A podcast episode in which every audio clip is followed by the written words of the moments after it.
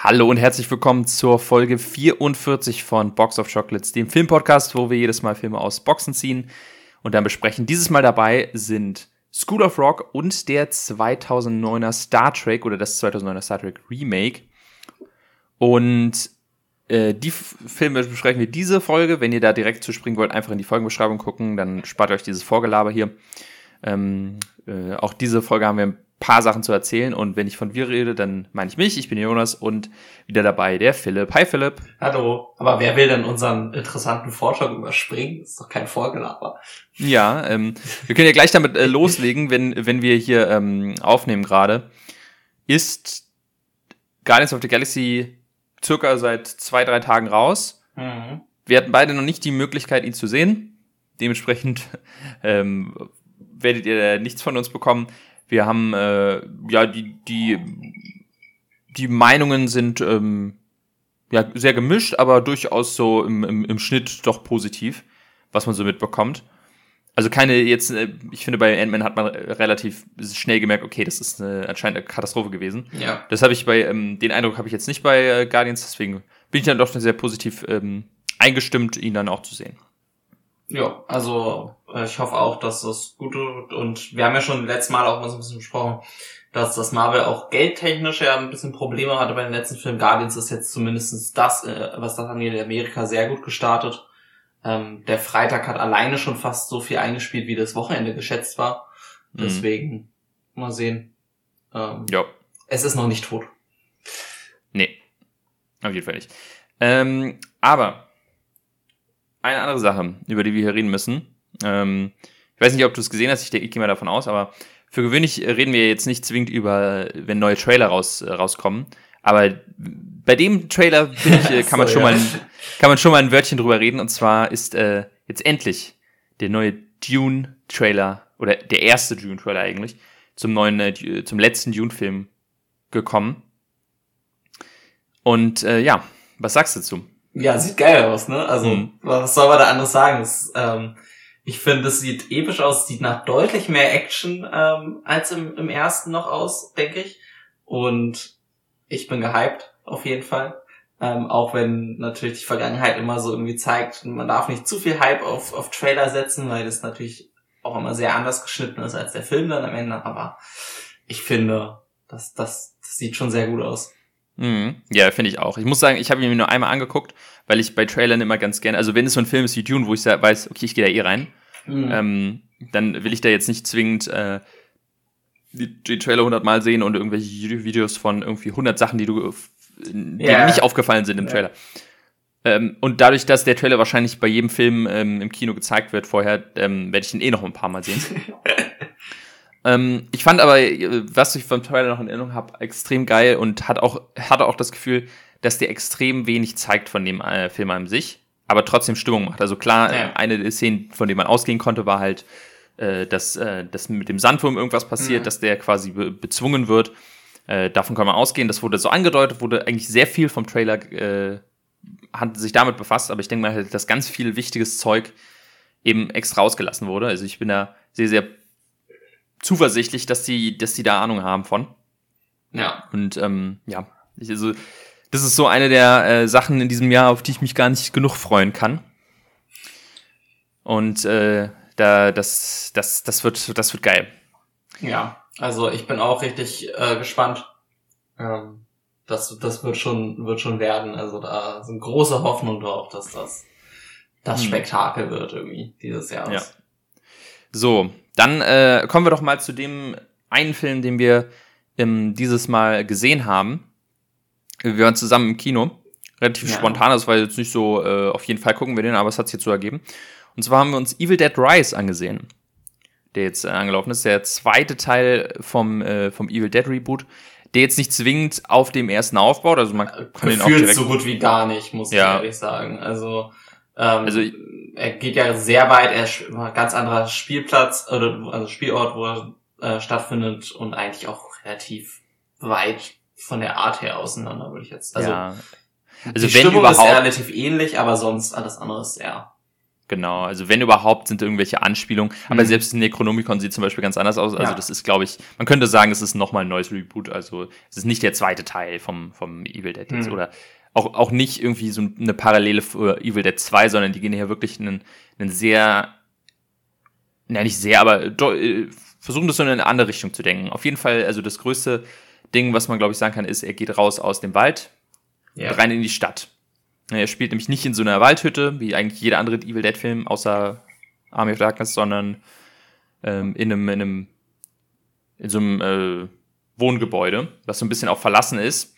Und auch, auch wenn ich gedacht habe am Anfang, hm, kann das funktionieren, schaffen die es wirklich extrem gut, diesen, dieses Gefühl von Hilflosigkeit und ähm, ja, eingesperrt sein, in, auch in, innerhalb der Stadt zu erzeugen. Ja. Indem es halt so ein, wirklich so ein, so ein runtergerocktes Gebäude ist, wo kaum noch Leute drin wohnen, was auch schon abgerissen werden soll. Ähm, und wahrscheinlich halt auch in einem Abendviertel, wo halt irgendwie jetzt die Polizei nicht sofort zur Stelle ist jederzeit.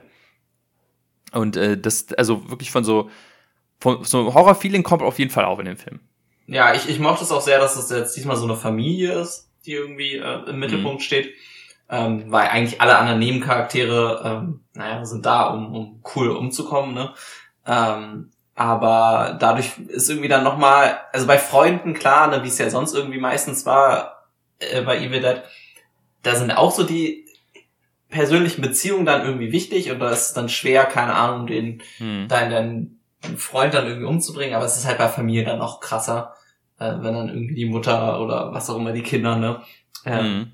dann besessen werden oder so. Also äh, das fand ich schon echt cool. Ich fand so ein bisschen, ähm, sie haben es zwar super hinbekommen, dieses, was du meint, dieses Gefühl vom Verlassen, aber so ein bisschen mehr hatte ich mir fast erhofft, dass sie dieses, dieses Setting der Stadt benutzen ähm, mhm. in, in gewissen Sachen. Also weil es ist, fühlt sich dann doch sehr zentriert wieder an einem, einem Ort dann trotzdem an, obwohl sie halt in dieser Riesenstadt sind. Da dachte ich so ein bisschen, hätte, ich habe irgendwie keinen guten Vorschlag, wie man es anders machen hätte können so direkt, aber ich dachte irgendwie, da kommt vielleicht noch so der geniale Einfall. Ähm, aber sonst, mhm. ja, es, es war Evil Dead pur. Man hat sich halt wieder sehr geekelt in, in manchen Momenten, aber wenn man halt so Horror mag, was den ich auch mag, ist halt schon so ein bisschen äh, Torture Porn mäßig ähm, in die Richtung, dass man wirklich so, äh, man greift an die Sitze de, des Kinosessels und zuckt irgendwie bei jeder Sekunde zusammen. Es ist wieder sehr Jumpscare-lastig ähm, da kommt man dann schon auf seine Kosten was als Horrorfilm. Ja, also gerade das Splatterige, da, da, da geht ordentlich, das geht ordentlich ab, fließt mhm. ordentlich Blut.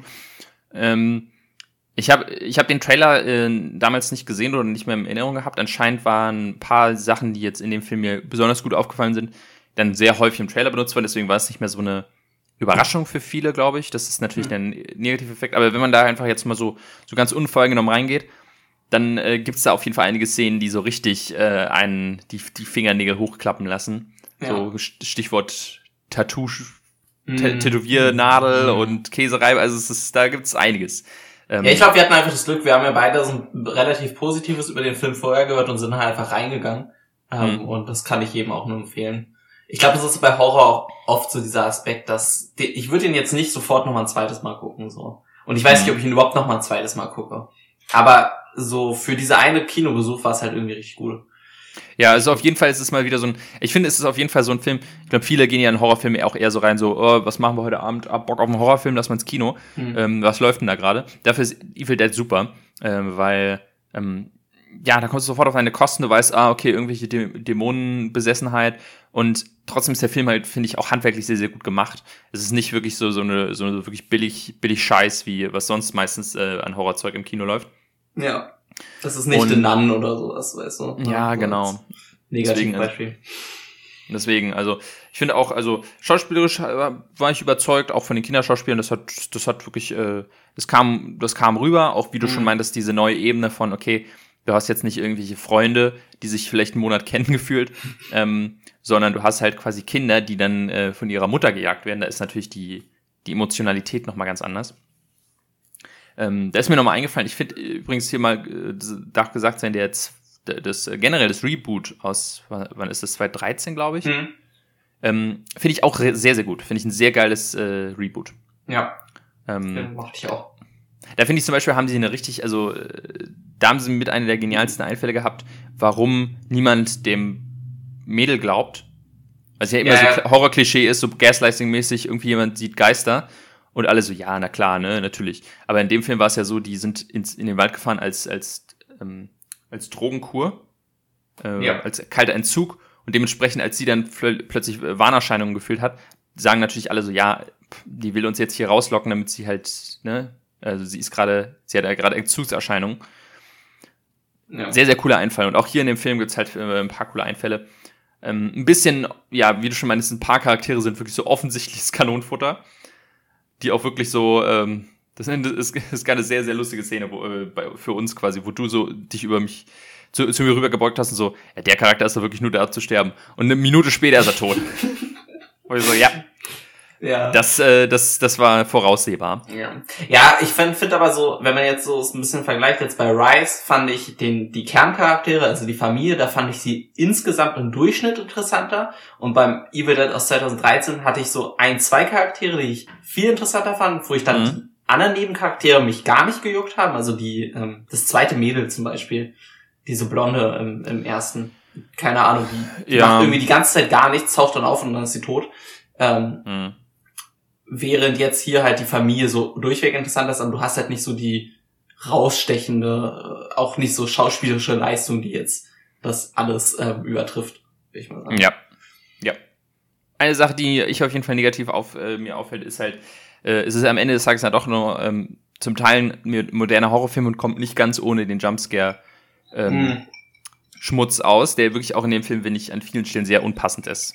Also einfach zu oft, gerade am Anfang, auch so ähm, dass egal, so, so Leute laufen um eine Ecke und dir wird in, ins Ohr reingeschrien von, vom Soundtrack, ähm, damit du dich halt, ja, erschreckst, wo ich denke, der Film bietet so viel Möglichkeiten und auch, es gab ein, zwei Szenen, die ohne Musik alt oder ohne oder laute Geräusche wirklich scary waren.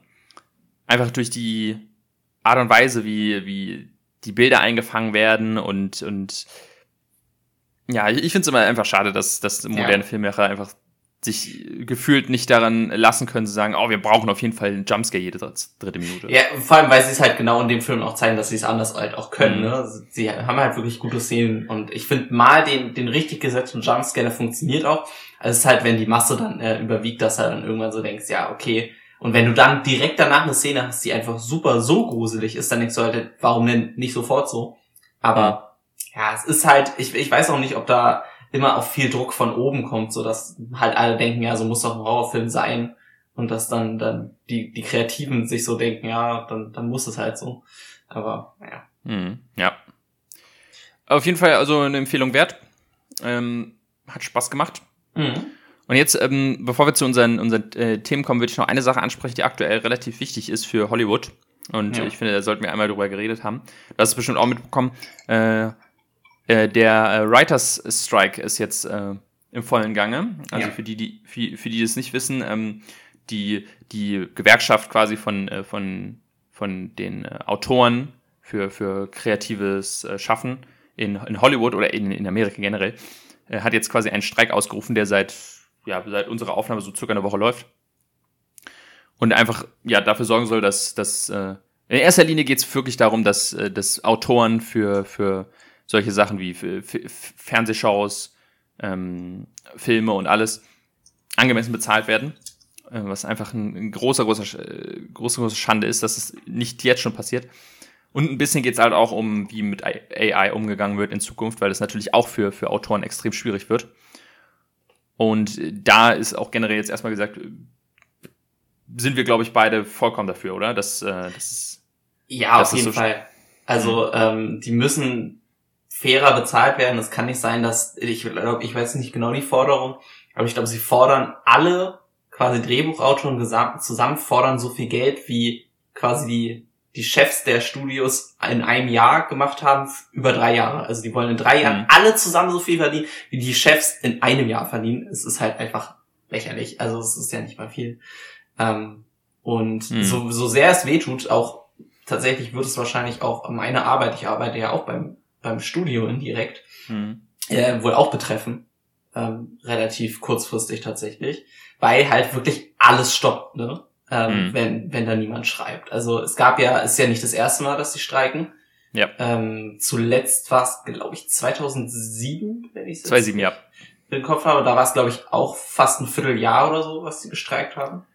Also das kann halt auch richtig lange gehen.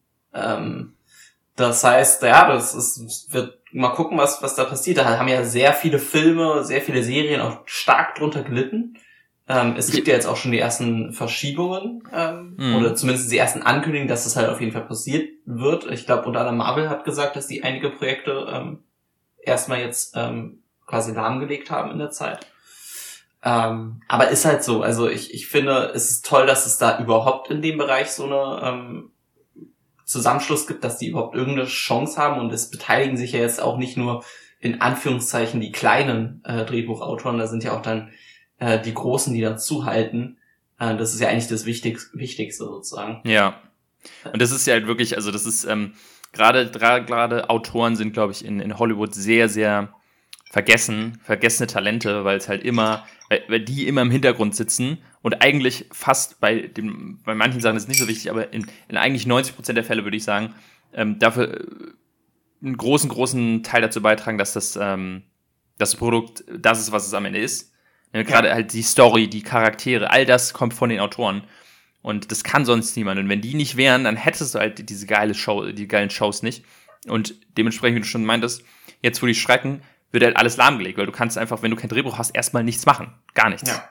Ja? Und ähm, es würde eben dazu führen, dass viele Sachen verschoben werden. Ich weiß noch damals, ähm, ja, äh, ich, am, am krassesten, glaube ich, hat man es erkannt an der äh, vierten Staffel Lost. Die war deutlich kürzer als äh, alle sonst. Und ich glaube, Mhm. die erste Staffel Breaking Bad war auch kürzer als geplant durch den Writer Strike. Also du, du siehst äh, echt extreme Ausmaße an, aus, aus diesem Streik dann in den Sachen. Dementsprechend wirklich so, jetzt erstmal noch nicht für uns, für, für die, die es nur konsumieren, aber wirklich so am Ende des Jahres, nächstes Jahr, da werden wir auf jeden Fall merken, dass vielleicht einige Shows entweder deutlich später kommen oder nicht so geil sind. Oder Ja. deutlich kürzer. Das sind so die drei Optionen. Oder vielleicht sogar komplett gecancelt werden. Also Kann gerade gerade sowas, wo, wo, wo Netflix ja eh einen sehr kurzen Zünder hat mittlerweile oder Mhm. auch andere, kann halt auch sein, dass die Sachen komplett cutten. Dann, weil sie einfach sagen, es lohnt sich nicht mehr das Geld und das ist halt keine gute Entwicklung. Ähm, aber mal gucken, also man Mhm. weiß nicht, also bei uns, ich kann ja so ein bisschen aus dem Nähkästchen bei uns erzählen, wir haben jetzt noch wohl die Garantie, dass halt für eine Serie und einen Film sind die Drehbücher, Drehbücher fertig. Das heißt, Mhm. das wird noch gedreht. Aber was dann ab Herbst oder Ende des Jahres ist, weiß keiner so ungefähr. Hm. Und die Frage ist halt, wie dann dieser Streik dann geht. Ne? Wenn der jetzt in zwei Monaten erledigt ist, dann können sie es höchstwahrscheinlich noch aufholen. Aber sollte der sich länger ziehen, dann kann es halt diese Lücke, kann dann halt nicht gefüllt werden, mal eben so. Das heißt, Mhm. dann kann sich halt wirklich, ne, ab Ende des Jahres, Mitte nächstes Jahres, hast du dann so richtig dieses Loch, wo dann einfach nichts gemacht werden kann. Und da merkt man dann richtig diesen Effekt. Also quasi, das ist so eine Welle, die dann erst später kommen wird, weil so ein Film vor allem braucht ja ewig in der Produktion. Und das Drehbuch ist ja meistens eines der Sachen, die mit ganz vorne stehen. Äh, Du fängst ja nicht mit dem Shooting an, normalerweise zumindest nicht. Ich glaube, ähm, bei manchen Filmen wird es schon so gemacht, aber im Normalfall hast du ja erstmal ein Drehbuch und dann wird geshootet und nicht, äh, nicht andersrum oder so ein Scheiß. Also da werden wir echt einen Effekt spüren. Ähm, aber ich finde, es ist total, trotzdem total richtig. Ähm, da muss man halt als Konsumer dann so ein bisschen einfach mal dahinter Ja. stehen, finde ich. Da, da, müssen, da müssen wir alle durch, das, das werden wir wohl überleben. Äh, es Ja. gibt genug Zeug, was man vielleicht noch nicht geguckt hat, was man Ja. da nachholen kann. Ähm, das ist vielleicht auch mal ganz gut, so ein bisschen, auch so ein bisschen, keine Ahnung, ähm, äh, Lockdown-Effekt. Du hast einfach ein bisschen Zeit, um Sachen aufzuholen. Mhm. Und äh, ja, es, es muss einfach es ist extrem wichtig. Es kann halt nicht sein, dass Leute irgendwie an, an Riesenproduktionen arbeiten. Es ist ja, es war ja bei den VFX auch nicht anders, aber es ist halt, wenn du bei einer, so einer wahnsinnigen Riesenproduktion arbeitest, sei es eine Serie für Netflix zum Beispiel, und einfach trotzdem irgendwie in einem Einzimmer-Apartment irgendwie ohne Klimaanlage wohnen musst, ähm, dann und, und dann zur Preisverleihung irgendwie dir einen, einen Anzug äh, leasen musst, dann, dann kann irgendwas nicht richtig sein. Und im gleichen Atemzug halt deine Chefs irgendwie das Zehntausendfache von dir verdienen. Ja. Ähm, dementsprechend ist es extrem wichtig, dass es passiert. Ich bin gro also Gott sei Dank gibt so gibt's eben eine Gewerkschaft für für Writer, die es eigentlich für jedes für jeden ja jede ähm, jedes Department geben muss. Ja, das, das ist ja das große Problem bei, bei VFX, ne? Hm. Die haben halt Ja. kein, äh, keine, keine Union. Ähm, und deswegen werden die unter anderem halt auch so unglaublich stark ausgenutzt, äh, im Gegensatz zu allen. Ne? Also die, die Unions für die anderen sind ja la lange historische. Es gibt ja ne, die Actors Guild und, und die Writers Guild halt und so weiter.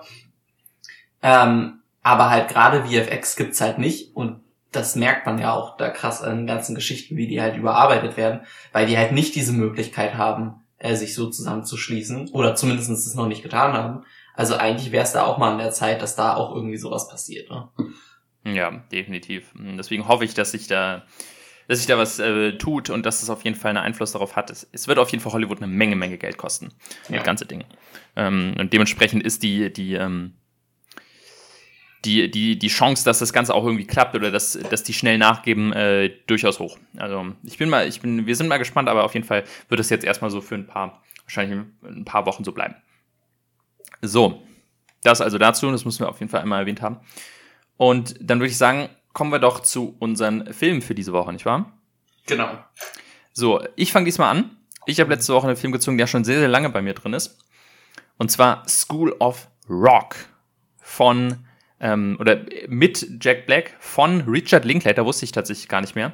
Das ist der, der auch Boyhood gemacht hat und ähm, die, ähm, die Before Sunrise Trilogie. Hatte ich gar nicht mehr im, Kopf, dass der auch School of Rock gemacht hat, aber auf jeden Fall School of Rock. Ist ähm, ein Film halt mit, ähm, mit Jack Black, spielt die Hauptrolle, spielt so einen abgehalfterten äh, Rock, nenne ich Star, aber quasi ein Rockmusiker, der es nicht ganz geschafft hat, der unbedingt halt Geld braucht. Und dementsprechend ähm, durch einen glücklichen Zufall, in Anführungszeichen, schafft er es, sich als ähm, als äh, Austauschlehrer, nee, als Vertretungslehrer auszugeben, nämlich als sein bester Kumpel, mit dem er zusammen wohnt, in einer sehr, sehr versnobten Privatschule. Und erstmal will er halt einfach nur Geld verdienen und das äh, hinter sich bringen. Aber dann merkt er, dass die ganze Klasse ähm, ein Talent für Musik hat.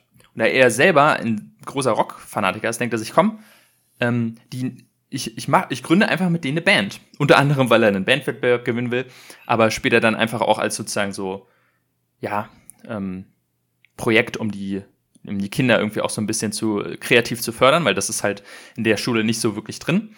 Und kriegt halt in jedem von den einzelnen Kindern so, so ein Talent. Der eine ist super krasser Drummer, der andere ist ein richtig krasser ähm, Gitarrist, ein, äh, ein, paar sind gute Sänger, dann einer schafft es gut, Sachen zu designen, anderer ist so super technisch ausgestattet und so weiter. Also die alle bilden quasi eine Rockband und wollen an einem Musikwettbewerb teilnehmen und gewinnen. Das ist eigentlich die ganze Story. Und ich habe den Film reingeworfen, wir können ja auch gleich darüber über den Film an sich reden, aber schon mal vor äh, gesagt, ich, ich habe den Film eher so reingeworfen als repräsentativ für meine Liebe zu Musikfilmen. Und zwar Musikfilmen so, wie sie School of Rock sind. Da komme ich dann gleich später zu, aber School of Rock und ähm, Sing Street und Can a Song Save Your Life sind für mich so drei Filme, so meine Holy Trinity an Musikfilm. ähm, und dementsprechend wollte ich einfach über einen von denen reden. Ähm, was hast du denn so mit äh, School, of Rock, School of Rock am Hut? Äh, eigentlich so gut wie gar nichts, muss ich ehrlich sagen. Also ich habe den Film definitiv vorher schon mal gesehen. Das, das ähm, habe ich schon gemerkt. Also ich, ich kannte ihn jetzt auf jeden Fall.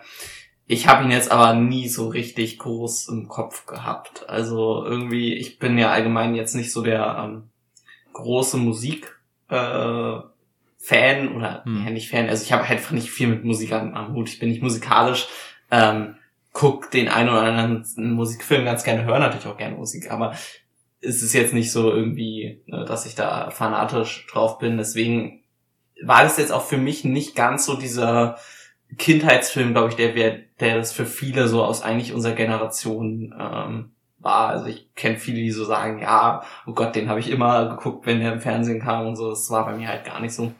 Ich fand ihn aber trotzdem sehr süß. Also ich fand ihn einfach sehr heartwarming. Es ist halt, ja, jetzt nicht die krasseste Story, denke ich. Es ist halt sehr simpel, mhm. aber ähm, mir hat er gut gefallen. Ich hab, hatte so eine gute Zeit. Ich weiß nicht, ich war da jetzt nicht so, war jetzt kein 10 out of 10 Film für mich, aber sehr solide und finde ich für allem wieder mal so, eine, so ein Film, der halt eigentlich für Kinder gemacht ist, aber ich glaube, wo auch Erwachsene viel noch draus ziehen können. Hm. Ja, ich muss, ich muss mal gleich dazu sagen, dass äh, für mich der tatsächlich auch gar nicht so ein Kinderfilm ist. Ähm, also ich habe den gar nicht so häufig in, in meiner Kindheit gesehen. Ich glaube einmal, wenn überhaupt. Aber jetzt so vor ein paar Jahren habe ich den dann halt mal wieder gesehen und war irgendwie halt, der hat halt für mich super geklickt. Und deswegen, ähm, das war dann quasi auch zu dem Zeitpunkt, wo wir Sachen reingeworfen haben, war der relativ neu bei mir hm. oder wieder frisch bei mir und dann dachte ich, okay, weißt du was, auf den habe ich gerade irgendwie Lust. Und ähm, ja, generell, also auch, wie du schon meintest, das ist wirklich ein wholesome äh, Film quasi, einfach äh, so ein bisschen, ja, es hat so ein bisschen was von ähm, Club der Toten Dichter. So dieser, mhm. der Lehrer, der kommt in eine Schule und erkennt irgendwie das Potenzial in seinen Schülern und will das rauskitzeln und alle sind eigentlich, äh, versuchen ihn davon zu hindern, so die Schulleitung und die, die Eltern, die streng sind, nein, du musst, du darfst nicht Musik machen, du musst deine Hausaufgaben machen. Äh, das ist im Grunde sehr, sehr viel in dem Film. Äh, nur quasi so ein bisschen, dass es dann am Ende auch klappt, das Club der Toten Dichter ist ja dann nicht so ein schönes Ende. Mhm. Ähm, und in dem Film ist es eigentlich irgendwie so, ja, das klappt irgendwie alles. Auch wenn man, gerade wenn man so, ich sag mal, logisch an diesen Film rangeht, ist eigentlich der Charakter von, von, von Jack Black schon fragwürdig. Ja, ja. Also es ist so, dieses, äh, dieses am Ende so dieses wholesome Ding, so, ach ja, und er hat ja die Kinder irgendwie äh, inspiriert. So, wenn ich da Eltern von den Kindern wäre, wäre ich auch so, ähm, also ich würde gerne, dass der ins Gefängnis kommt. Ne? Also ja, ich, ich dachte mir auch so bei der einen oder anderen Sache, dachte ich mir so, würde man das heute noch so machen? Ähm, mhm. Weil auch so dieses, er packt dann alle Kinder erstmal in seinen Transporter und fährt ja. dann los und ich dachte mir so, oh, okay, also da, ich glaube, da ist man heute deutlich sensibler als, als das damals noch war. Ja, ja, es ist also, das ist auch generell, dass er überhaupt mit dieser Nummer durchkommt, ist natürlich eigentlich, ähm, so am Anfang macht es noch Sinn, dass die, ja, dass, dass die Schulleitung vielleicht jetzt nicht so ganz drauf achtet, woher er herkommt, ähm, weil sie halt ganz schnell einen Auswechslungslehrer brauchen, weil irgendjemand krank geworden ist aber so über Wochen hinweg, dass niemandem auffällt, dass er keinen Unterricht macht die ganze Zeit und eigentlich die ganze Zeit nur Musik macht. Ja, ähm, oder einfach mal seinen Ausweis oder seine Daten kontrolliert. Das kann doch nicht mhm. einfach ein random Typ sich als äh, aus, also als äh, Vertretungslehrer ausgeben und niemand mhm. checkt mal, ob das auch wirklich jemand ist, der mit Kindern was zu tun haben darf, so, oder? Naja, also er gibt sich ja als sein bester Kumpel aus, ja. der ja tatsächlich Vertretungslehrer ist. Wahrscheinlich hat er irgendwie Zugang zu seinen Lebensläufen und so ja, alles okay. gemacht ja. und so. Ähm, aber auch da ist man vielleicht, vielleicht will man da vielleicht mal irgendwie, ja, keine Ahnung. Also auf jeden Fall, er ist sehr, sehr gut im Bullshitten und ähm, es gibt ganz viele Momente, wo er dann quasi kurz davor ist aufzufliegen und einfach durch geschicktes Lügen ähm, schafft, sich da rauszuwinden aus der Nummer. Hm. So ein bisschen einfach, ähm, nämlich, kennst du die Geschichte von dem Typen, der einfach in ein äh, Krankenhaus gegangen ist und da als äh, Oberarzt gearbeitet hat für mehrere Jahre, obwohl er nie, nee. äh, oh nie Arzt war? Sehr, sehr beeindruckende Geschichte, weil er einfach irgendwie gesagt hat, man muss einfach nur, ähm, ja, äh, einfach nur so so tun, als würde man Ahnung haben. Das war so psychiatrische Anstalt. Und dann hat er einfach da als Chefarzt gearbeitet und es ist niemandem aufgefallen, dass seine ganzen Dokumente gefälscht waren. Weil er einfach so, ja, einfach sehr ja. selbstbewusst war. Um, ja, und ähm, kleine, kleine Randinformation, ganz lustig dazu, ähm, der, sein bester Kumpel, der ähm, Mike Schniebli, Mhm. Oder, oder, ja, genau, Schniebli heißt er. Ähm, der heißt Mike White, der, der Schauspieler, und ist tatsächlich äh, zum einen der, der Drehbuchautor von dem Film. Passt also äh, auch wieder zum Thema. Aber was äh, wichtiger ist für mich, ähm, der Typ, der, und der, der, der überschneiden sich hier meine zwei großen Passionen, ähm, ist großer Survivor-Fan und hat äh, bei äh, Survivor äh, Staffel 37 ähm, mitgemacht und äh, Spoiler Alert hat den äh, zweiten Platz belegt. Dementsprechend, wow. kenn ich, de dementsprechend ist es äh, nochmal lustig, jetzt diesen Film zu sehen und den Typen, den man jetzt eigentlich eher so daran kennt, wie er irgendwie ähm, auf einer Insel verhungert, jetzt quasi als, als, als Schauspieler zu sehen. Also kleine, kleine Easter Egg von meiner Seite. Ja. Ist er, ist er privat so, wie er ähm, in dem Film jetzt ist oder ist er da ein bisschen? Na, er, er schreibt, er hat, glaube ich, sich schon so ein bisschen selber in den Film reingeschrieben, weil er okay. ist auch so ein bisschen socially awkward, ein bisschen angsty mhm. ähm, äh, und ein bisschen, ein bisschen nerdy, aber ähm, eigentlich doch ein, äh, ein, ein lieber Typ. Auch so ein Ding, was vielleicht so, so man heute vielleicht anders äh, betrachten würde, auch so die, die Rolle von seiner, ähm, seiner Freundin, die eigentlich die Voice of Reason ist, wo man auch sagen würde, ja, natürlich hat sie auch recht, aber der Film ja. framet es halt so, als wie sie, oh, die nervt mal wieder, oh, die ähm, das muss ja mal gerne so ein Mittel, was sie bei so so solchen Beziehungen machen, ne? Wenn dann irgendwie mhm. der der eine Typ wohnt bei dem anderen und zahlt eigentlich keine Miete und so weiter. Das ist irgendwie so ein so ein Klischee, was immer wieder in Filmen und Serien, glaube ich, gefühlt gemacht wird, habe ich also, Ja, oder? und in der Realität ist nämlich der Charakter von Jack Black das größte Arschloch, was man überhaupt sich vorstellen kann. Also ja. ich, ich, ich habe Gott sei Dank selber keine ähm, Erfahrung mit so jemandem gemacht, aber ich weiß, meine, meine, meine Schwester hatte damals, war in diese, genau diese Situation, dass sie mit jemandem zusammengekommen ist und dann der, der Mitbewohner von ihrem Freund halt so ein richtiger Vollidiot war, der nie Miete gezahlt hat, der alles vollgemüllt hat, die ganze Zeit nur Scheiße gebaut hat und sie es da so drunter gelitten haben, ja. also beide, aber sie halt irgendwie und halt immer diese Dynamik ist von sie kommt rein und will die Freundschaft auseinander trennen, so, so nach Motto. Also das ist nicht cool. Also deswegen, nee. ähm, sie hat vollkommen recht und hat allen, all, hat jedes Recht dazu, ähm, pissig zu sein. ja ähm, auf jeden Fall, ja. Aber ja, aber das, das sind so Sachen, die man, finde ich, dann immer als Erwachsener erst so sieht. Weißt ja, du? total. Also als, als Kind guckst du den Film und denkst so, was ist das denn eigentlich für eine Tusse? Was, was, was will die so? Warum mhm. will die da die beiden Kumpels und der will doch nur Musik machen und so weiter? Da hat man immer echt einen ganz anderen Blickwinkel dann drauf äh, später. Ja, du merkst natürlich auch, dass in diesem Film Jack Black riesen Einfluss hatte, weil ähm, Jack Black wahnsinniger Musikfanatiker ist, äh, vor allem Rockmusik und das, das, das merkst du einfach in diesem Film, wie erstmal, wie wohl er sich damit fühlt. Mit diesem mhm. ganzen Rocken und Beibringen und diese, diese Passion, die spürst du einfach aus diesem, in diesem ganzen Film. Ähm, aber auch halt so bisschen diese, ähm, was auch wiederum fragwürdig ist, halt diese Message von, ähm, ja, der, der verantwortungsvolle ähm, Freund, der das Rock, äh, Rockmusik aufgegeben hat, um eine, ich Anführungszeichen, richtige Karriere anzustreben als, als, ähm, als Lehrer. Und es wird so ein bisschen geframed als, ah, oh, er hat nicht an sich geglaubt hm. und er, ähm, er macht ja eigentlich gar nicht seinen Traum jetzt, ne? Und äh, er ist quasi so, wo man denkt, naja, also wenn jeder so denken würde, wenn wir ja. auch in unserer Welt, kommen wir auch nicht weiter. Also Wobei ganz am Ende sieht er ja dann schon so den, das Schöne auch am Lehrer sein, ne? Hat er, findet er dann ja so eine neue Passion. Eigentlich. Genau, am Ende ist er quasi Musiklehrer, so. Ähm, ja. Das ist, das ist dann wiederum auch schon ein cooles ähm, cooles, coole Szene auf jeden Fall. Hm. Ähm, auf jeden Fall, äh, was so generell dieser Film natürlich ausmacht, äh, ausmacht ist dieses einfach diese Musikpassion, dieses Musikleben.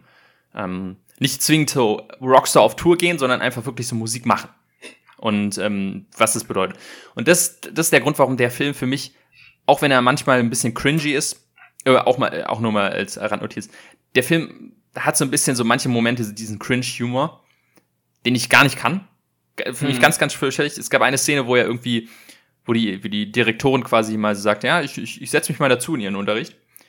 Ähm, und er dann so bullshitten muss mit, mit der Gitarre, muss, muss ich überspringen die Szene. Also es ist für mich ganz schlimm, sowas. Mhm. Also, dieses, dieses Fremdschämen, es ist ja, eher kann schwer. Ich, kann ich nicht. Ähm, aber auf jeden Fall, äh, ja, das ist so ein Film, der einfach so ein bisschen auf, mit einer optimistischen Sicht auf Musik machen blickt. Und im Vergleich gibt es zum Beispiel sowas wie äh, Inside Llewyn Davis. Ich weiß nicht, ob der Film was sagt. Nee. Ist von den Coen Brewern. Äh, Oscar Isaac spielt äh, Hauptrolle. Mhm. Und es geht halt um so, er ist so Country-Musiker und äh, will halt unbedingt Musik machen und reist halt irgendwie durch Bars, ist aber wahnsinnig unerfolgreich und, und muss halt irgendwie, hat keine Wohnung, muss immer bei Freunden irgendwie und der ganze Film ist halt wahnsinnig depressiv und eigentlich ist auch so die Auflösung des Films so, ja, Musik machen ist einfach äh, Knochenmühle und ähm, du wirst einfach wahrscheinlich nicht erfolgreich, egal wie talentiert du bist. Also wahrscheinlich sehr extrem realistisch. Also wahrscheinlich mit, ja, mit großer Sicherheit ist es genau so. Die meisten fehlen halt, ne? Das ist halt ein ja. super schweres Geschäft. Mhm. Und dementsprechend ist der Film auch handwerklich wahrscheinlich fantastisch gemacht. Aber ich hasse ihn. Und zwar, weil ich, ich habe eigentlich sonst immer, mag ich es gerne, wenn Filme auch so ein bisschen einem, ne, ob, so ein bisschen so eher realistisch die Welt zeigen. So, hey, es ist nicht alles, alles schön. Äh, man muss auch mal das, äh, die realist, realistische Seite sehen. Aber Musik und Musikindustrie ist so ein, so ein Punkt, wo ich das nicht möchte. Da möchte ich einfach diese Filme haben, wie School of Rock, wie Sing Street, wie Can't Song Save Your Life, wo einfach so, Leute sagen, ey, lass uns eine Band gründen und dann klappt das einfach. Weil irgendwie für mich so dieses Musik machen, ebenfalls, also ich bin, ich bin jetzt kein, ich, ich kenne mich nicht so super mit Bands und, und Musik aus, aber ich höre sehr, sehr passioniert Musik, sage ich mal. Ich höre nicht nur viel Musik, sondern ich höre passioniert hm. Musik. Musik bedeutet mir extrem viel. Und dementsprechend, es gibt so ein, so ein tolles Sprichwort, irgendwie, Filme sind, ähm, Filme erzählen Geschichten von, nee, äh, Film is about telling a story and music is about telling an emotion. Hm. Das finde ich ist total, äh, total richtig, dass es eben da viel mehr darüber, dass man da gar nicht so wirklich Logik rangehen muss, sondern, äh, oder für mich jedenfalls, sondern es viel mehr um diese Emotionen geht. Und deswegen möchte ich nicht irgendwie diesen depressiven, oh ja, Musikindustrie ist also scheiße und alles, ähm, sondern ich will einfach halt diesen, diesen, diesen Film, wo es am Ende einfach diese tolle Szene gibt, wie sie auf der Bühne stehen und, und einfach Musik machen und das richtig fühlen. Und das hat, so, so, so eine Szene berührt mich irgendwie einfach total. Und deswegen sind so eine Filme für mich äh, ganz weit oben. Mhm. Im Vergleich zu halt so, so realistischen Sachen. Ja, ich finde es voll schön, dass du da so, so den positiven äh, Ausblick quasi da, also drauf hast. Ähm, ich bin da so ein bisschen weiter von weg, wie ich schon meinte, dass ich halt einfach nicht mhm. so äh, in dem Ding gemündet und dadurch auch einen Film halt vielleicht nicht ganz so mit mir connected, weil er dann halt, also wenn ich es jetzt so vergleiche mit anderen Musikfilmen, die ich jetzt mag, weiß ich nicht, da, da, da connecten dann immer die Filme ein bisschen mehr mit mir, wenn sie mehr dann äh, so character-driven sind. Hm. Was ich finde, ist hier nicht ganz so. Also ich connecte irgendwie jetzt nicht mit, mit Dewey so doll als, als Charakter oder mit den einzelnen Schülern, weil die kriegen ja jetzt auch nicht so viel Zeit, ähm, entwickelt zu werden. Ähm, das war auch so, ein bisschen das Einzige, wo ich so ein bisschen dachte, da könnte man noch ein bisschen mehr. Es liegt halt auch an der Länge der Filme, der ist halt nicht so lang. Da gibt's dann äh, zum Beispiel den, den einen, wo der Vater ihn halt gar nicht erlaubt, Musik zu spielen und so weiter. Und da dachte ich so, eigentlich hätte ich da dann gerne noch ein bisschen mehr von gesehen, so ein bisschen mehr diese persönliche Entwicklung, ähm, weil das halt immer sehr oberflächlich bleibt und für mich deswegen nicht, vielleicht auch nicht ganz so connected wie, wie andere Filme. Mhm. Ja, ich, ich finde auch, also das kann man auf jeden Fall den Film vorwerfen, dass er sehr oberflächlich mit den Charakter, Charakteren so ein bisschen umgeht. Ähm, was aber, finde ich, auch ein bisschen daran geschuldet ist, dass, also abgesehen jetzt von, von Dewey, und das ist halt eine ganze Klasse an Schülern, die alle irgendwie so ihren kleinen Moment brauchen, theoretisch eine Charakterentwicklung. Ja. Äh, was, finde ich, der Film in dem Sinne gut macht, weil jeder wirklich so seinen kleinen Moment von, er wächst aus sich raus hat. Nicht nur die, die die Mu Musik spielen. Hm. Aber dadurch hast du halt nicht, du hast nicht genug Zeit, um 16 Charaktere ähm, äh, eine Entwicklung zu schreiben, eine ausge, ausge, auserzählte. Ähm, und im Umkehrschluss wird es vielleicht darauf hinauslaufen, wenn man sagt, okay, wir fokussieren uns auf ein, zwei, drei Hauptcharaktere. Äh, dann wirkt es halt so ein bisschen so, äh, wie, ja, hier ähm, Schlagzeuger, äh, Gitarrist und äh, Pianist sind wichtig, Rest von, von der Band scheißegal. Was, was am Anfang, so ist es gibt auch so eine Szene, wo er, also, wo er am Anfang, das fühlt sich am Anfang auch so an, wo er so, so die Band besetzt und Musik spielt und so, ja, geil. Und dann so die Rest, so der Rest der Klasse, ja, und was machen wir? Und man denkt auch so, ja, was sollen die denn jetzt machen? Aber ich finde, dass, dass, dass der Film echt cool, coole Ideen hat, jedem wirklich so eine Aufgabe zu geben. Ja. Wo man das Gefühl hat, ey, die äh, tragen wirklich auch richtig dazu bei. So nicht nur, ja, ihr seid, ähm, also, das, das, das äh, fragwürdigste ist zum Beispiel so die letzten zwei Mädels, die sagen, ja, ihr seid Groupies. ja, das ist echt. Wo so ein bisschen so, yay, ich bin so, das ist doch toll, so einer kleinen, kleinen Mädchen zu sagen, du bist gut, um Groupie zu sein. Aber ja, vor, vor allem, weil eine ja auch noch googelt, was Groupies sind. Ne? Und du denkst so, ja, ja. schwierig. Aber ähm, die haben wenigstens dann auch ihren kleinen Moment, wo sie quasi die, äh, den Bandnamen entwickeln. Mhm. Und der eine hat die, den kleinen Moment, wo er quasi diese Lasershow macht. Und der andere hat den Moment, wo er die Kostüme designt. Und die eine hat den Moment, wo sie dann halt ihre Stimme zeigen kann und was weiß ich. Und das ist irgendwie diese ganz kleinen Momente, die, wie gesagt, ist alles mega oberflächlich und äh, du kennst eigentlich kaum was von den, von den Schülern. Aber das, äh, ich, ich gehe da quasi dann eher so mit, mit Herz als mit, äh, mit Kopf an, an solche Filme ja, Ja. Und ich glaube, am, am wenigsten kriegt die Security zu tun insgesamt die, die, die die Security ja. zugewiesen bekommen. Ja, ja, äh, vielleicht nicht so während des, das ist auch so geil, wie sie am Ende an, äh, am Konzert sind und dann wirklich so Dewey sagt, Security äh, ist alles ready und die so, ja. Und man denkt, was machen die denn jetzt? Also die sind in, dem, in der Venue, was machen die denn da als Security, diese kleinen Kinder da? Aber ja. äh, während des ganzen Films haben die eigentlich doch schon viel zu tun, weil sie ja darauf ähm, aufpassen, dass sie nicht erwischt werden. Ja, und dann so Kameras installieren und immer so, ah ja, die, die Direktorin kommt an, schnell alles wegräumen. So was, wo ich dann denke, ah, okay, die haben tatsächlich du, durchaus einen wichtigen Job. Ähm, ja. Die, ähm, ja, also und gerade dann halt irgendwie so dieses, ähm, also meine Lieblingsszene ist halt das, das, das äh, Konzert am Ende. Ich finde den Song ja. mega geil. Ich ja. finde es schön, wie jeder so einen ganz kleinen, kleinen Moment hat. Und, ich, ich muss ähm, aber fast sagen, ich fand, es war trotzdem fast ein bisschen schade, dass dann Jack Black trotzdem so in den Mittelpunkt noch gepackt wird. Zum großen Teil. Weil ja. ich so dachte, es wäre für mich so ein bisschen schönere Lektion gewesen, hätte er quasi noch mehr gelernt, packt die Schüler nach vorne und dich in den Hintergrund. Genau, das ist, das finde ich auch so ein bisschen, also er lernt schon ein bisschen seine Lektion, dass es nicht um ihn geht, weil am Anfang geht es ja. um ihn. Äh, es ist ja auch sein Song, den er erst performen will und dann sagt er, nee, wir performen sechs Song. Aber natürlich ist er Vocal, äh, Lead Vocal. Mhm.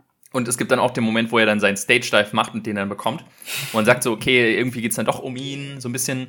Ähm, das finde ich auch nicht so optimal gelöst. Ähm, aber es gibt, es gibt eine, ich finde, es gibt, äh, warte mal, kann ich hier die Lyrics auf, äh, es gibt äh, sehr, sehr ähm, schöne in den, in den Lyrics quasi. Naja, genau. Und zwar so relativ am Ende des Songs irgendwie, ähm, da sagt er, ähm, das irgendwie, irgendwie finde ich, kriegt er Gänsehaut, wenn er das sagt, weil das irgendwie auch so ein bisschen seine Charakterentwicklung ist. Ähm, äh, Zitat, uh, Now this is my final exam. Yeah, you know who I am. I'm not, uh, I may not be the perfect son, but you'll be rocking when I'm done. So ein bisschen, dass er so äh, versteht, okay, ähm, ich war vielleicht, ich war vielleicht nicht immer der beste, ähm, der beste Bürger hier, aber ähm, wenigstens habe ich euch gezeigt, was Rockmusik ist, so ein bisschen. Ja. Mhm. Und ähm, ja, ich weiß nicht, irgendwie äh, kriege ich da immer Gänsehaut bei dem, bei der Szene. Ja, es deswegen. Ist, es ist schon, es ist schon ein süßer Film an irgendwie, also schließen es mhm. schon schön ab. Genau, also ähm, und da quasi auch nochmal jetzt ähm, große Empfehlung an ähm, die beiden anderen Filme, die ich genannt habe, äh, Sing Street ist äh, ein bisschen moderner, ist aus 2016. Da geht's halt um einen äh, Typen, in der, äh, so einen kleinen Jungen in der, in der, ähm, in so einer Art Christen, Christ, christlichen Schule, äh, der einfach, äh, um Mädel, Mädel zu beeindrucken, eine Band gründet. Dann machen die das einfach. Dann gründen die einfach eine Band und machen geile Mucke. Und das andere ist Can a Song Save Your Life, der ist mit, ähm, nach, wie heißt er? Mark Ruffalo. Der ist so ein, so ein Musikproduzent, so ein unerfolgreicher. Und dann entdeckt er in einer Bar so eine, so eine Frau, die Gitarre spielt und sagt, ey, du hast mega, du hast eine mega Stimme, äh, lass uns einfach mal eine Band gründen. Oder ich, ich mache mit dir Musik. Und dann machen die das und dann machen die einfach geile Musik. Und es ist alles sehr, sehr optimistisch, wo man denkt, äh, wahrscheinlich funktioniert die Musikindustrie nicht so, nicht andersweise, aber wir glauben das jetzt einfach mal. Das ist zum Beispiel einer der Gründe, warum ich äh, mich entschlossen habe, niemals äh, in meinem ganzen Leben in der Musikindustrie zu arbeiten. Was ja, ne, wir arbeiten ja beide in der Medienbranche, das ist ja durchaus theoretisch, könnten wir mit unserer Ausbildung jetzt auch einfach in die Musikbranche mhm. gehen. Aber ich habe mir immer gesagt, nee, auf gar keinen Fall, weil ich möchte mir niemals diesen Zauber von Musik zerstören. Ähm, weil klar, es ist ein ganz rigoroses Geschäft dahinter, genauso wie auch mit Filmen. Aber ich will einfach ich will mir immer, ich will mir diesen, diesen Zauber nicht kaputt machen, deswegen will ich gar nichts damit zu tun haben. Ja, dann würde ich dir auf jeden Fall abraten, äh, auf Netflix The Playlist zu gucken. Ähm, das ist mm. die mhm. Serie, ich glaube, sechsteilige Serie über wie Spotify äh, entstanden ist. Mhm. Habe ich das sogar die ersten, haben wir, haben wir nicht sogar die ersten zwei Folgen zusammen gesehen? Nee. Haben wir in der na gut, dann warst du da nicht da, das haben wir in der Schule. Ah, okay. Ja, ja aber ja. Die ist auch sehr, sie ist halt real, ne? Also sie zeigt mhm. halt, wie es wirklich war. Und ja. Ist auch ja, nicht so schön. Also vor allem die letzte Folge, ähm, da geht's dann tatsächlich über äh, The Artist sozusagen. Das folgt ja immer äh, irgendwelche wichtigen Charaktere in dieser Entwicklung bei Spotify. Und bei der letzten geht's dann halt um, um wie die Künstler halt davon betroffen waren. Und ja, es ist, ich glaube, muss man keinem sagen, dass das nicht, nicht alles positiv war. Mhm, ja. Also, das soweit zu School of Rock. Und dann würde ich sagen, kommen wir zu dem Film, den du beim letzten Mal gezogen hast, nicht wahr? Genau, ich habe Star Trek gezogen, beziehungsweise Star Trek, den Film aus 2009, muss man ja ähm, dazu sagen. Das so ein bisschen äh, Soft Reboot, wenn kreuzigt mich jetzt nicht, aber ich glaube, es ist quasi ein Soft Reboot der Original Series, also der der eigentlichen Serie aus den äh, 60ern bis, bis in die 70er ging, ja ähm, und hat halt quasi so eine komplett neue Timeline geschaffen. Ähm, wenn ich es richtig mich angelesen habe, die Kelvin Timeline. Ich habe, muss ich dazu sagen, eigentlich keine Ahnung von Star Trek. Die einzigen Teile, die ich von Star Trek äh, gesehen habe, ist, äh, sind die drei Filme, ähm, die halt äh, die ersten beiden von J.J. Abrams und dann, ich weiß gar nicht, wie Beyond gemacht hat. Mhm. Ähm, und äh, ich habe die erste Staffel von Picard damals gesehen aber mehr habe ich mit Star Trek gar nicht erwut. Ich bin eigentlich sonst eher immer ein Star Wars Fan gewesen.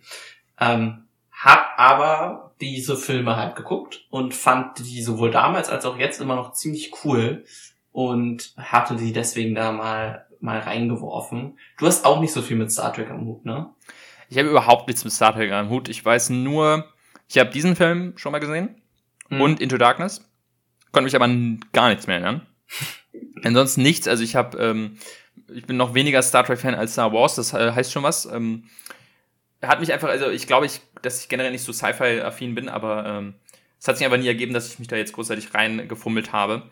Dementsprechend ähm, sei es mir und dann uns beiden so ein bisschen verziehen, wenn jetzt hier wirklich so Star Trek-Fanatiker ähm, ähm, sitzen und äh, zuhören. Mehr Culpa, wir haben keinen Plan. Ja. Ähm, aber ich, ich, das ist ja auch mal ganz interessant, weil dieses, dieser Film jetzt, ja 2009er, ist ja auch so ein bisschen ähm, für Neuansteiger, habe ich das Gefühl. So ein bisschen, ja. klar, es ist ein Reboot und es gibt da vielleicht Anspielungen, keine Ahnung.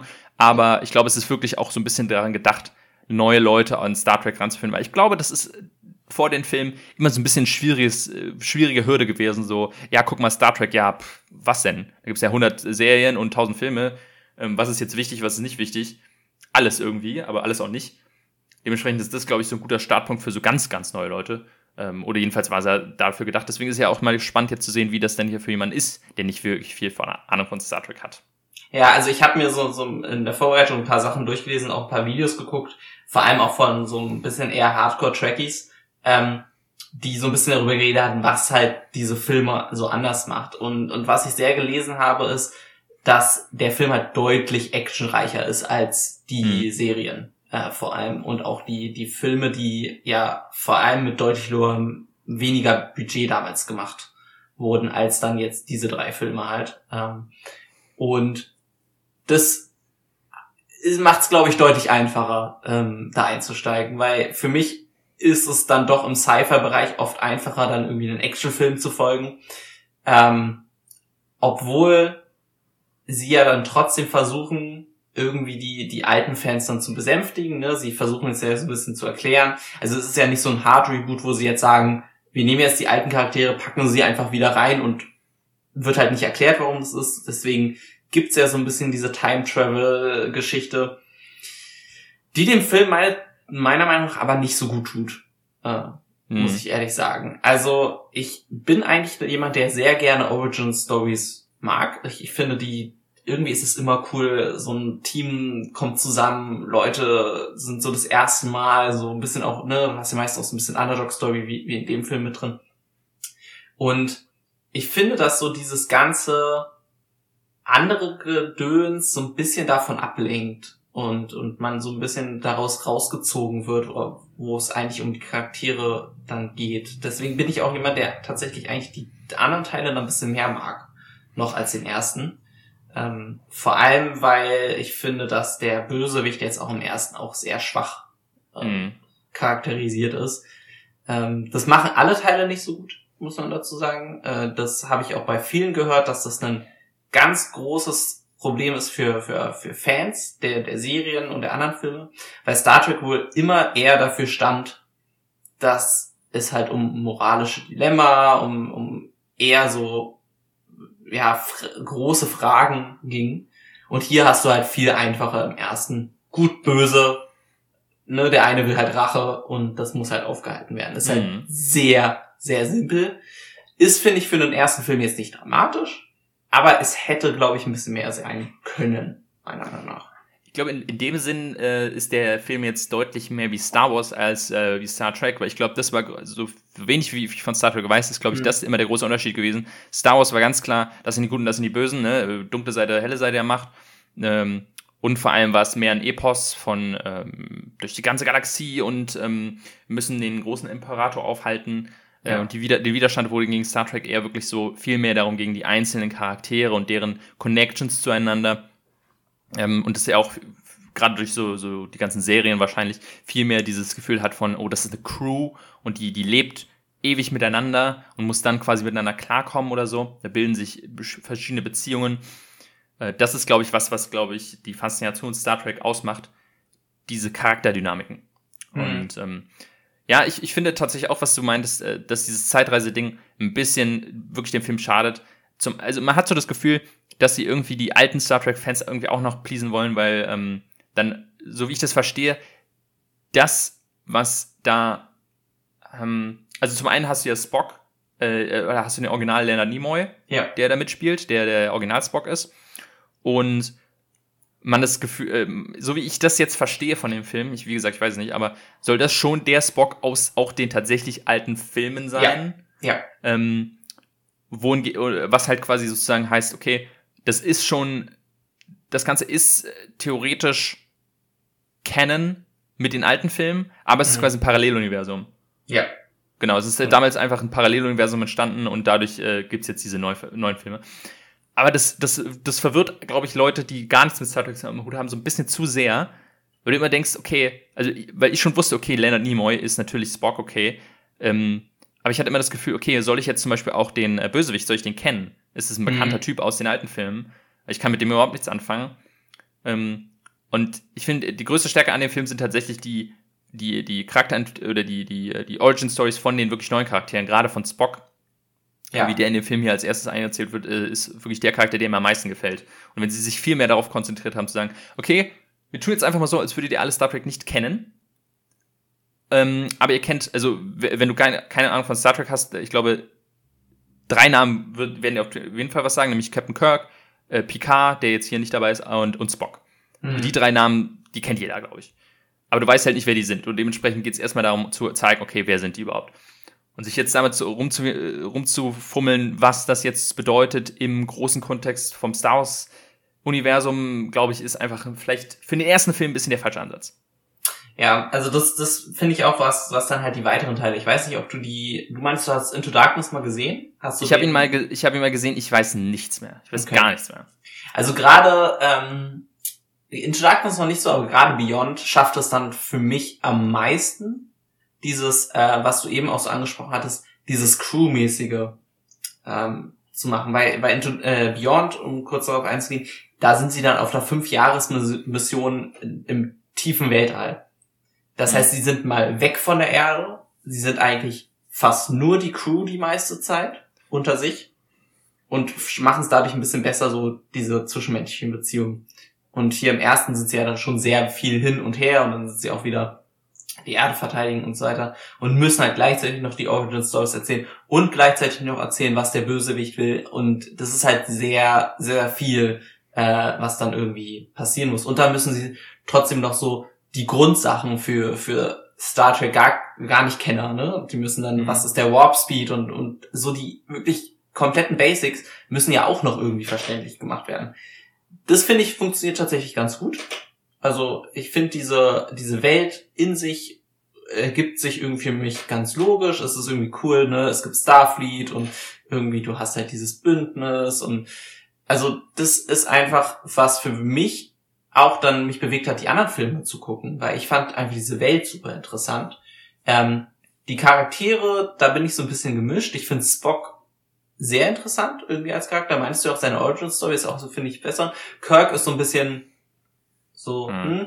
Äh, während dann nicht wieder die, die Nebencharaktere, also Sc äh, Scotty und so, die sind halt einfach cool, die sind ja auch für den so ein bisschen Comic Relief, ähm, vor allem da, da haben sie dann auch einfach castingmäßig, finde ich, brillant getroffen. Ähm, also das scheint irgendwie auch so eine allgemeine Stärke von J.J. Abrams zu sein. Äh, ich bin oft nicht bei vielen so künstlerischen Entscheidungen bei ihm, aber ich finde castingmäßig funktioniert das fast immer. Ja, Ähm. an der Stelle, an der Stelle auch nochmal ähm, Anton Jelchin in dem Film, leider, leider ja schon verstorben. Hm. Also sehr, sehr traurig. Ähm, weil der war auch ein großes Highlight in dem Film, der macht, Ja. der macht richtig Spaß. Ja. Ähm, ich finde, ne, Zoe Saldana spielt's auch super. Ähm, die ist irgendwie bei jedem großen Film dabei, hat man das Gefühl. Das Ja. Crazy.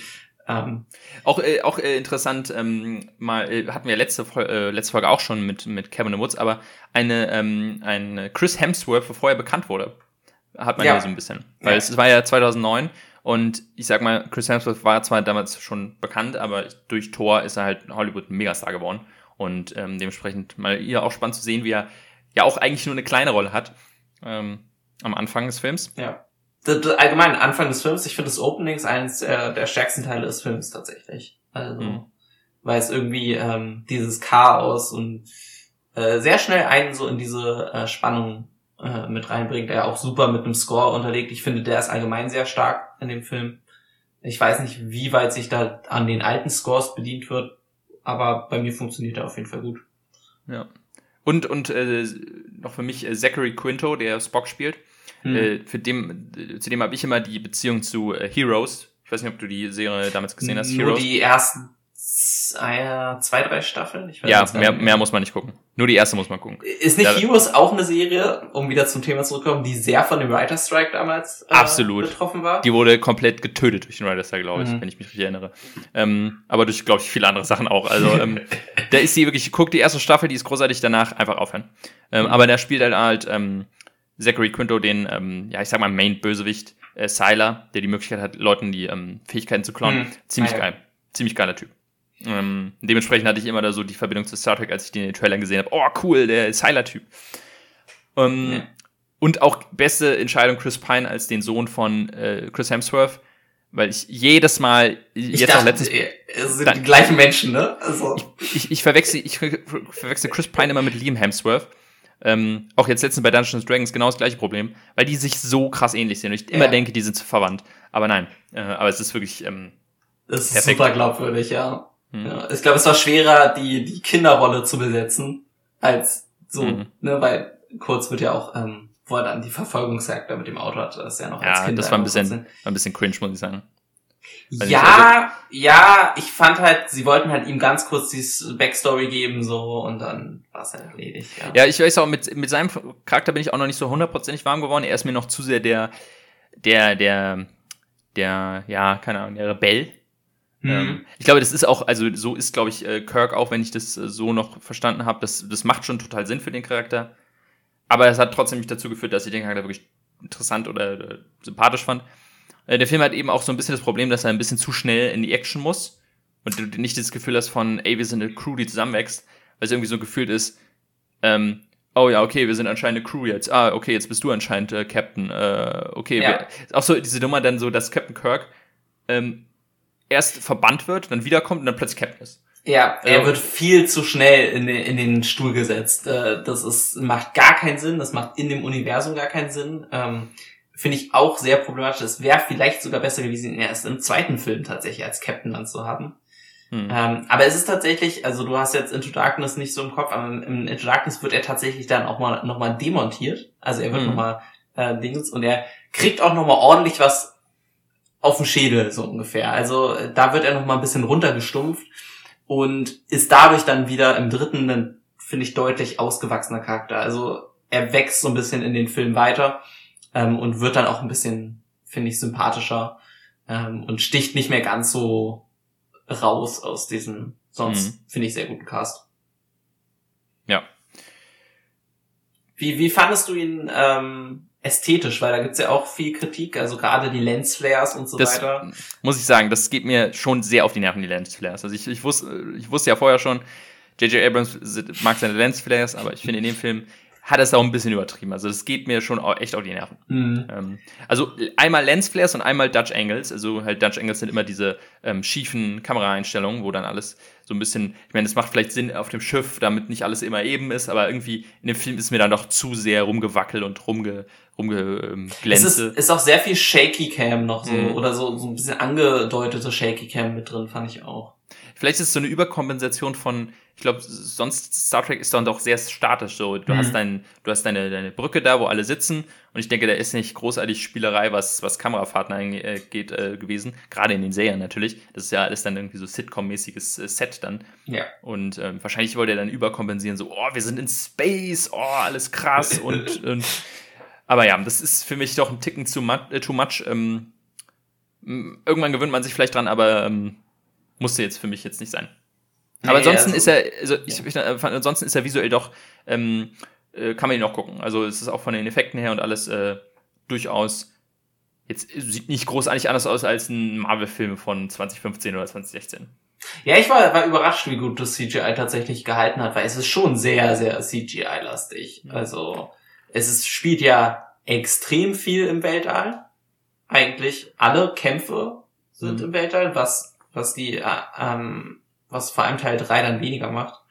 Ähm, deswegen war ich da auch ein bisschen überrascht, weil 2009, ne, da hat man auch anderes gesehen aus der Zeit. Hm. Ja, ich, ich weiß noch nicht, ob ich jetzt mir nochmal den zweiten reingucke, weil ein bisschen für mich gezogen hat er sich jetzt schon.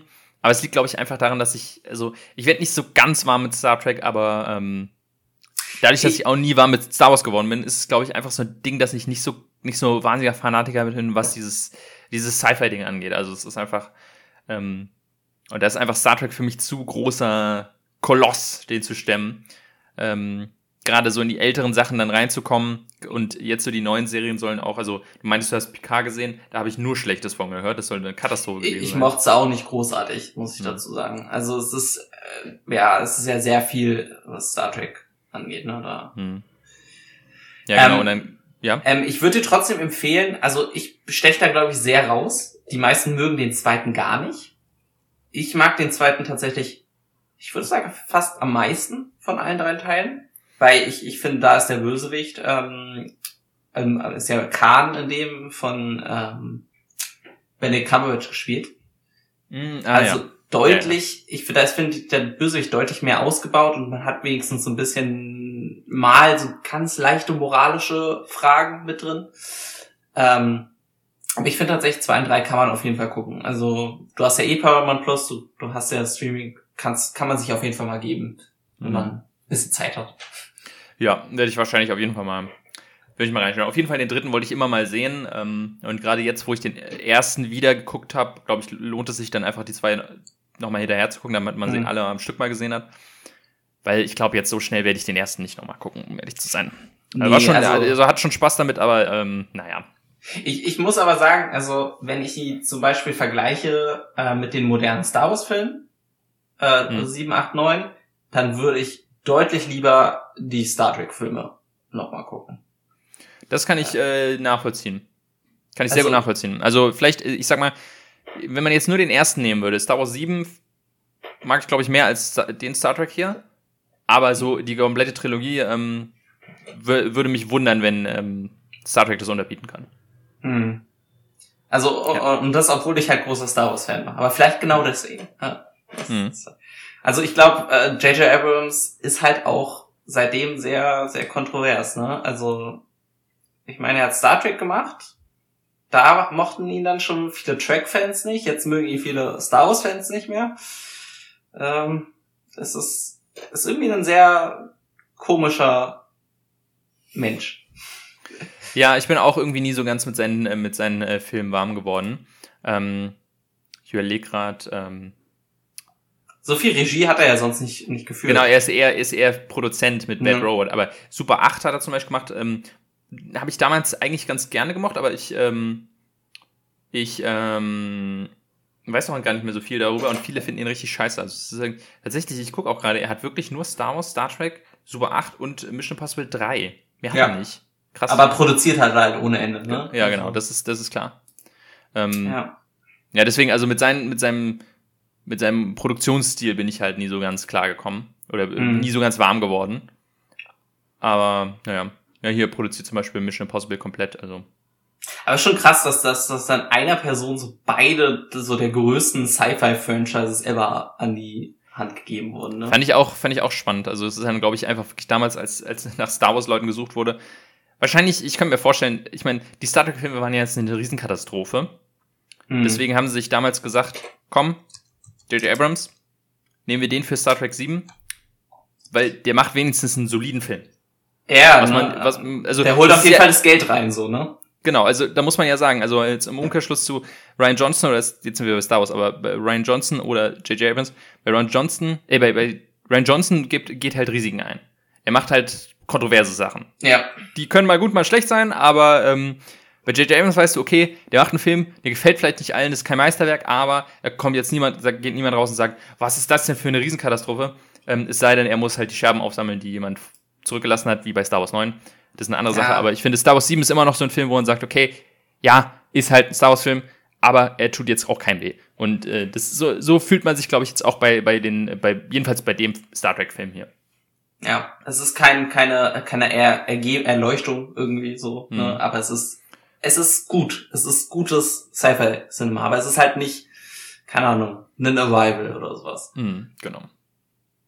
Ja. Ja, ich glaube, damit würden, können wir es abschließen. Genau, das also zu Star Trek, wenn ihr, wenn ihr die unbedingt schauen wollt, äh, gibt's alle auf Paramount Plus. Ja. Und den letzten auf Netflix, aus irgendeinem Grund. Hm. Ja, schau mal an. Okay, dann äh, kommen wir doch zum letzten Punkt äh, des, äh, der Folge, nämlich wir werfen neue Filme rein. Hm. Du fängst mal an. Ja, ich, ich werf mal einen, einen Animationsfilm rein. Oh. Und da bin ich ja jetzt mal gespannt. Einen der, der ganz großen, weil du weißt, ich kennst mich, ich bin nicht so tief drin. äh, ich werf Ratatouille rein. Oh ja, da freue ich mich auch drauf. Ratatouille äh, mag ich auch sehr gerne. Ähm, für mich, äh, ich werfe einen Film rein, kleine Premiere. Das ist das erste Mal, dass ich einen Film reinwerfe, den ich sehr, selber noch nicht gesehen habe. äh, beziehungsweise so halb richtig. Aber es ist ein Film, den ich ähm, ja gefühlt irgendwie mal sehen muss. Nicht so richtig Bock drauf habe, aber viele sagen, den muss man mal gesehen haben. Ähm, und zwar, äh, ja, äh, da muss, wenn der gezogen wird, müssen wir uns Zeit einplanen. Nämlich, ich, ich werfe mal den Snyder Cut von Justice League rein. Ui, okay. Der geht, viel, der geht nämlich ordentlich lang, der geht vier Stunden. Und ich war immer so, weil ich, ich habe Justice League den Original gesehen und fand ihn ultra scheiße. Und ich denke mir, ja gut, was willst du denn da jetzt umschneiden? Und alle sagen, oh, der macht den Film aber großartig. Und ich denke mir, hm, ja, ich weiß ja nicht. Aber ich lasse mich eines Besseren überzeugen, aber ich hatte halt nie Bock, mir vier Stunden reinzuziehen und jetzt zwinge ich mich dazu. Okay. Äh, und, jetzt bin ich mal gespannt. Mich. Ja, genau. Na, du musst da mit mir durch. Also musst du dann dir genug Zeit einplanen. Also für den Fall, wenn wir den dann irgendwann ziehen, ähm, rechnet damit, dass vielleicht die Folge eine Woche später kommt. Kann möglich sein. Also wenn mal eine Folge später kommt, dann bei, bei so einem Film. So, was hast du denn gezogen? Ey, ich habe gezogen District 9.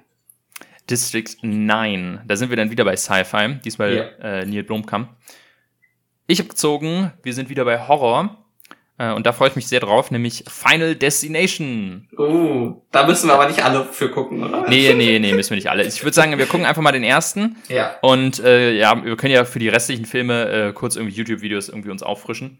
Weil, ähm, oder einfach nur schnell ja. die, die, die, die, Tod, die, die, die Todesszenen kurz, weil wer muss ja nicht wissen. Aber gerade den ersten habe ich nicht mehr so in Erinnerung, deswegen freue ich mich darauf, den mal wieder zu sehen. Hm. Das ist, glaube ich, der mit dem Flugzeug, oder? Das ist der erste? Das ist der mit dem Flugzeug, genau. Ja. Äh, beziehungsweise der, gibt es nicht noch irgendeinen, der darauf anspielt und nochmal ein Flugzeug hat? Ach so, das weiß ich jetzt nicht. Nee, nee, nee, habe ich, verwechselt ich. Ähm, auf jeden Fall ja. Der, der erste Final Destination äh, und Ratatouille, Rat, nee, Ratatouille hast reingeworfen. Äh, was hast du gezogen? Äh, District 9. District 9, so rum. Ähm, ja, muss man mal gucken. Äh, Final Destination könnte sein, dass es die nicht so leicht zu bekommen gibt, kann ich schon mal sagen. Also dann müsst ihr mal irgendwie schauen, wo ihr, äh, wo ihr da was rausfindet, falls ihr den auch mhm. vor, vorher sehen wollt. Aber den haben doch bestimmt alle auf Blu-ray so einen, so einen Weltfilm. Mhm, ja, klar. Deswegen nein, wiederum könnte ich mir durchaus besser vorstellen, dass es den irgendwo gibt. Äh, bei Prime zu mieten. Na, okay. Mh, hm, wahrscheinlich nee. vielleicht wieder in so einem Horror-Channel oder irgendwo. Ja. Okay, aber auf jeden Fall dann nächstes Mal äh, Dis nee, Final Destination und District 9. Mhm. Äh, und dann wahrscheinlich mit großer Sicherheit dann auch äh, das eine oder andere Wort zu na, ähm, Guardians 3. Den wir dann genau. wahrscheinlich mindestens einer von uns dann gesehen haben wird. Äh, dementsprechend äh, würde ich sagen, viel Spaß beim Filmschauen und man hört sich beim nächsten Mal. Bis dann, ciao. Tschüss.